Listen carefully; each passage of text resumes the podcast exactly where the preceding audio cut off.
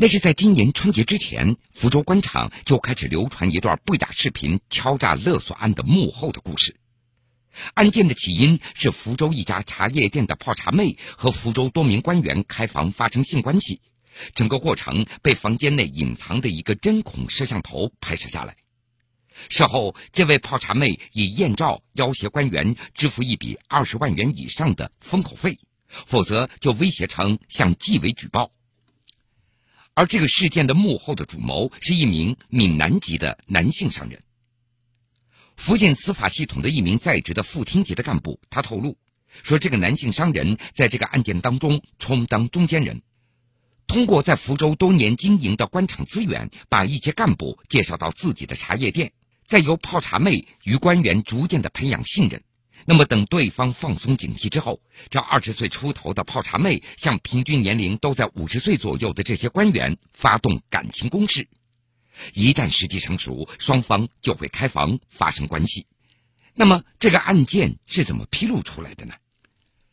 根据记者了解，说一名正处级的官员被这个泡茶妹敲诈的时候。他以自己已经与妻子离婚，处在一个单身状态，开房发生关系，那是在与泡茶妹谈恋爱为理由，不愿意买单，并且以涉嫌敲诈向警方报案，由此案发。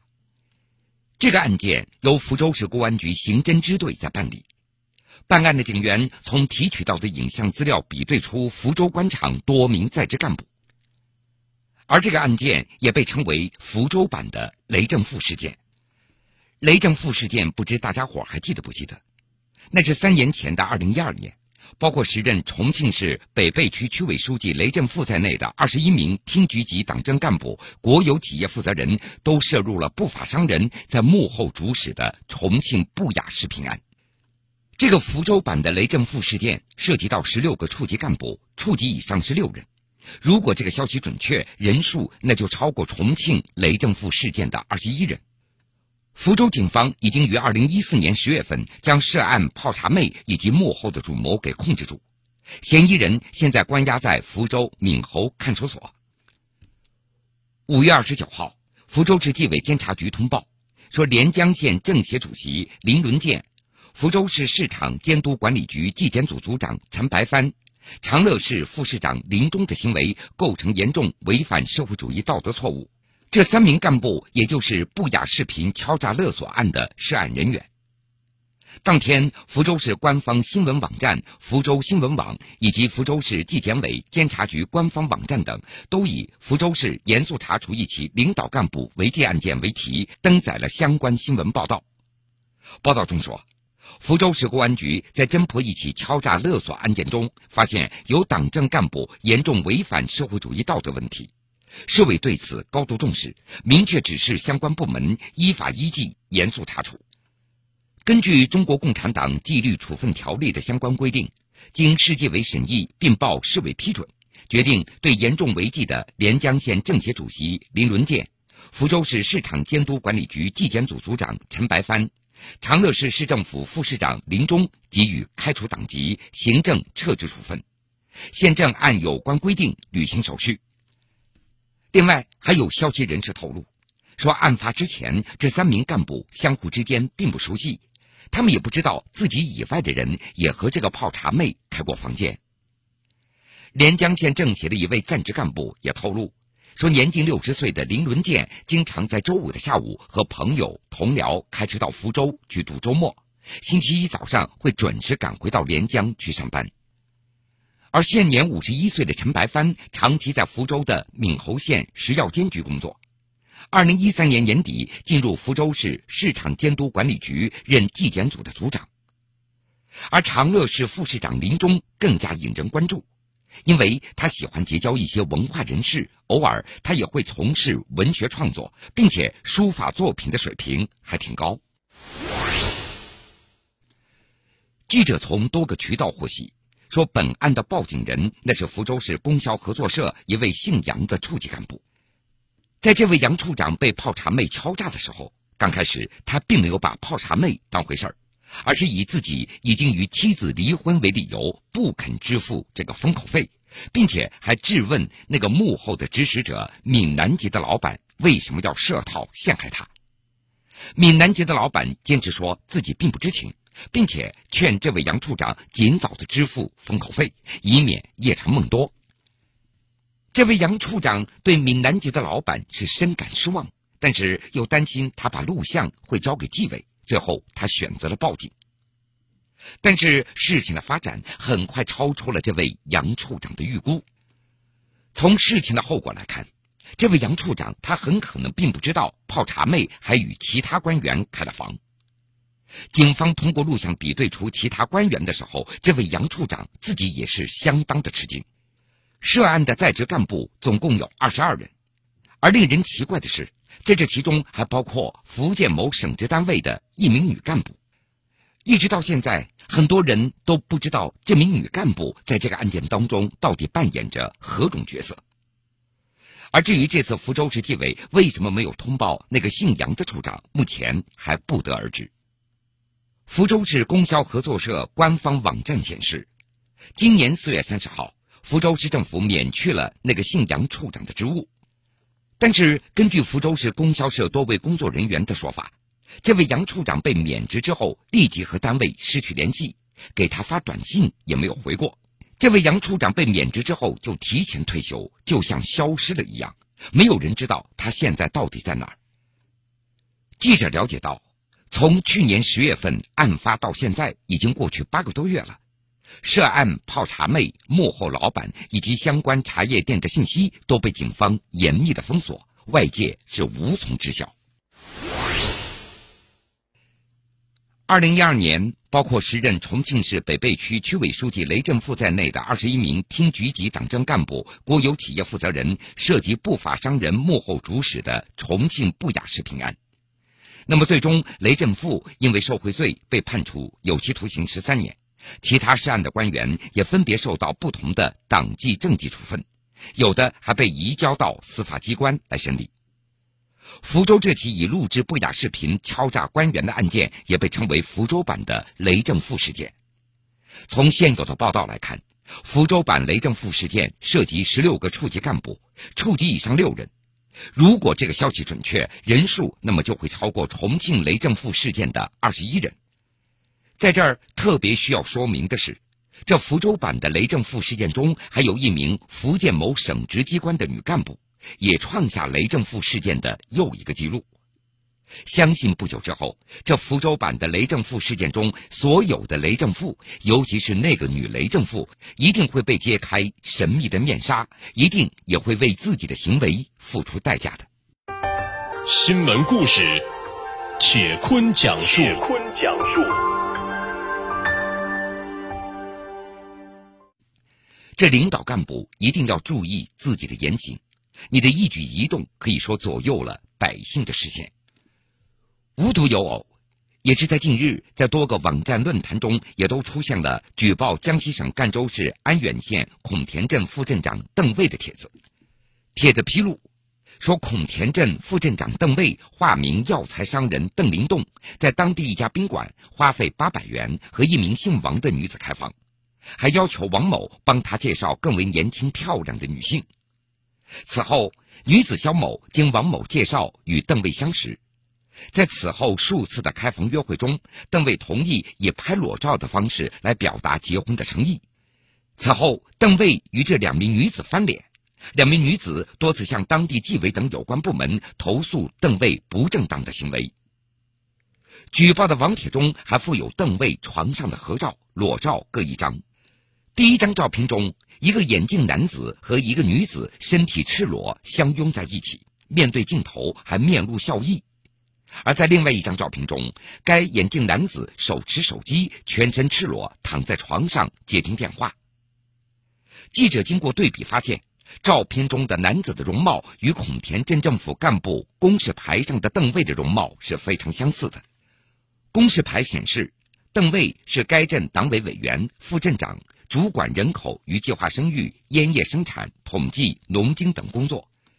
七月二号下午，江西安远县县委宣传部的负责人就此事回应记者称，宣传部门已经关注到网上所反映的情况。网帖中的赤裸男子的确就是孔田镇副镇长邓卫，但是网帖所反映的其他细节还有待核实。目前，当地纪委已经介入调查，具体细节也不方便透露。七月二号晚上，邓卫主动联系到记者，说这个事件发生在两到三个月之前。事后，对方要挟不雅照，要求他花十万元来私了此事。所以，邓卫他也自称自己也是一名受害者，心情非常不好。邓卫对记者说：“这网上流传的网帖有多处不实，实际上连那个姓王的女子是谁，他自己都不清楚，也没有因此而付过钱，更不存在利用职务之便做违规的事情。”他声称，酒店的开房记录和监控都可以供调查，自己也会将具体情况向纪委和组织说清楚。同时，他会将聘请律师讨要一个说法。当被记者问到你是在什么场景下所拍下的那些不雅照的时候，邓卫不愿意多说，他只声称说来话长，不清楚。到底你清楚不清楚？现在只能说天知地知，你知他知。那么不久以后，真相就会大白于天下了。坐名车、穿名牌、每天风光无限的所谓老总们，却只在郊区的出租房碰面开会，商讨如何把公司做大做强。当公司所有老总连夜开会讨论员工的住房和待遇问题时，被警方全部控制住，因为他们的真实身份是一个特大传销组织头目。七月一号，南京雨花台区警方经过四个多月的追踪调查，调集二十余辆大巴，成功捣毁一个涉案金额高达千万的特大传销组织，抓获老总级别的传销人员二十六人，并查获两百三十六名传销人员。铁坤正在讲述。那是在今年三月份的一天，南京市雨花台区板桥派出所接到一个报警。一名外地来南京务工的男子陈某说自己在南京遇到了一个诈骗团伙，说自己用来南京之后打工赚到了一万多元作为学费学习这个组织的快速致富的培训，但是根本就不管用。陈某他觉得自己辛苦攒下来的血汗钱没有了，如今他连回家的路费都不够，无奈之下他只好向警方求助。民警到现场了解情况之后，发现陈某似乎他只想让民警协助他返回家乡，但是却对电话中所谓的诈骗团伙的详细情况却是遮遮掩掩。觉察到疑点的民警于是就将陈某带回到派出所。经过一夜的谈心和交流，陈某他终于说出了真相。原来陈某口中的诈骗团伙其实是一个传销团伙。而陈某之所以不愿意吐露被诈骗的经过，那是因为害怕警方得知自己也是诈骗团伙当中的一员，而对他进行处罚。陈某他告诉警方，当初拉自己入伙的人，那都是自己的老乡，其中一个还是传销团伙当中的骨干成员。陈某他已经投进去一万多元了，但是没有能够赚到一分钱。刚开始他就想到报警。但是他又害怕被处罚，所以才想出这个借口，希望警方能够帮助他回家。而根据陈某的讲述，民警判断这个传销组织的真身应该是所谓的“一零四零工程”，说传销人员分别以缴纳三千八百元加入连锁经营组织，经过洗脑之后，再以这个办法能够在两年内获利一千零四十万元人民币作为诱饵。在亲友、同学、同乡等关系当中来吸收成员，诱使更多的人受骗上当。而除此之外，南京市雨花警方也接到市民的热线，声称在板桥金地自在城小区近期也出现了许多陌生的面孔。为了弄清楚这个团伙的全貌，民警立即发动社区治安志愿者、社区群众，采用民警入户调查、走访等多种方式进行摸底，来了解情况。在摸排当中，民警发现，报警人陈某所在的小区内，曾经在短时间内有连续数十套的房子被租了出去。调查中，警方还发现，这个传销团伙的组织非常严密，为了逃避打击，团伙规定不能跟南京当地人交朋友，平时也不能够单独外出等等。之所以连续出租了数十套的房子，也是想通过化整为零的方法来避免引人注意。这伙人收集网上被打击过的一些传销的案例，制定反打击的措施。陆陆续续被洗脑的一些传销人员，以地域为特征，成立几个主要的所谓的家庭。每个主要的家庭又分为很多临时的小家庭，全部都租房子住。而这个团伙的洗脑模式也不像以往的集中授课，而是在临时小家庭内来进行，再由传销团伙的小头目在这种临时小家庭当中来回的游走，通过频繁的开展联谊活动来保持整体工作的积极性。雨花台分局副局长高增强他介绍，这个传销组织非常隐蔽，他们不会集中开会，也不会喊口号，也不怎么扰民。这种隐蔽的方式也让警方不容易发现，发现了也不容易掌握，也更不容易打击。这种方法也是时下传销团伙喜欢的一个活动模式。按照这个组织的规定，这外人刚刚进入的时候需要交三千三百元一份的钱，如果做到了就可以成为业务员。但是如果你一下子交满了二十一份的钱，也就是六万九千三百元，你就可以直接升为主任。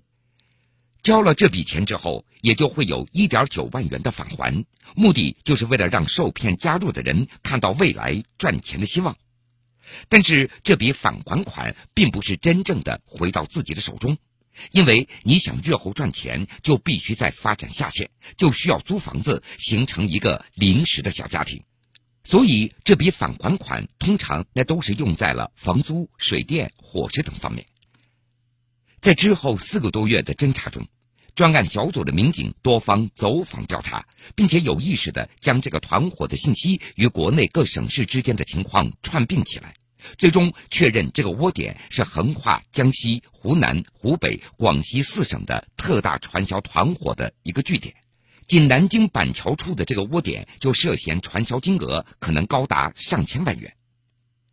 而与此同时，专项小组在长达四个月的侦查中，也摸清楚了这个团伙在板桥的六十一处的落脚点和暂住处，其中大部分驻扎在这个地方的涉传人员，那都是这个团伙内的底层的传销人员，而真正的大鱼则会不定期的前往这个地方，对团伙内的工作人员进行鼓励慰问与开会指导，为了避免打草惊蛇。在掌握了这个团伙大量信息的雨华警方始终是按兵不动，并且对这个团伙二十四小时跟踪监控，等待合适的抓捕时机，将这个团伙的大鱼一网打尽。一直到六月初，警方的调查工作总算有了突破性的进展。那是在六月上旬。警方得知，这个团伙二十六名老总们将在近期在南京举办一次大型会议，主要目的是对不断增加的人员进行一次整体的调整，将曾经的小家庭打散，混入大量的新人，以求公司整体结构的所谓健康发展。说届时，团伙所有的头目都将带着自己的下线的名单赶赴板桥窝点。六月二十五号，专案组得知。说传销团伙的老总聚会将在六月三十号举行。在确认消息准确之后，分局立即对抓捕工作进行了周密的部署。六月三十号傍晚，抓捕时机成熟，五百五十名市局、分局参战民警、特勤和工商部门联合赶往板桥某地，秘密的集结。下午的六点，收网战役全面打响，一声令下，收网开始。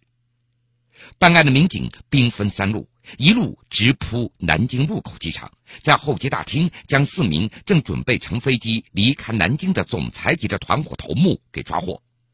而另外一路赶往了赛虹桥某家宾馆，将在酒桌边饮酒行乐的二十二名老总级的团伙的骨干也给抓获。其余四百多名的警力，按照事先预定的抓捕的方案，前往板桥这个小区，对隐藏在居民楼内的非法传销人员开展了集中清理。最后，所抓获的二百三十六名传销人员，竟然装满了二十辆的大客车。文先生恰巧也住在传销分子所窝藏的这个小区里，当时他正好从家里出门，和前来抓捕的警察还打了一回交道。文先生他当时正好走到小区门口，他发现警方已经在门口设了关卡，对出小区的居民进行盘查。就是问一问一些基本的情况。警察主要是看手机的联系记录、微信群聊，包括朋友圈也看了。经过简单的盘查之后，文先生也就顺利的走出了小区。他特地看了一下小区的八个街区的门口，警方都设了关卡，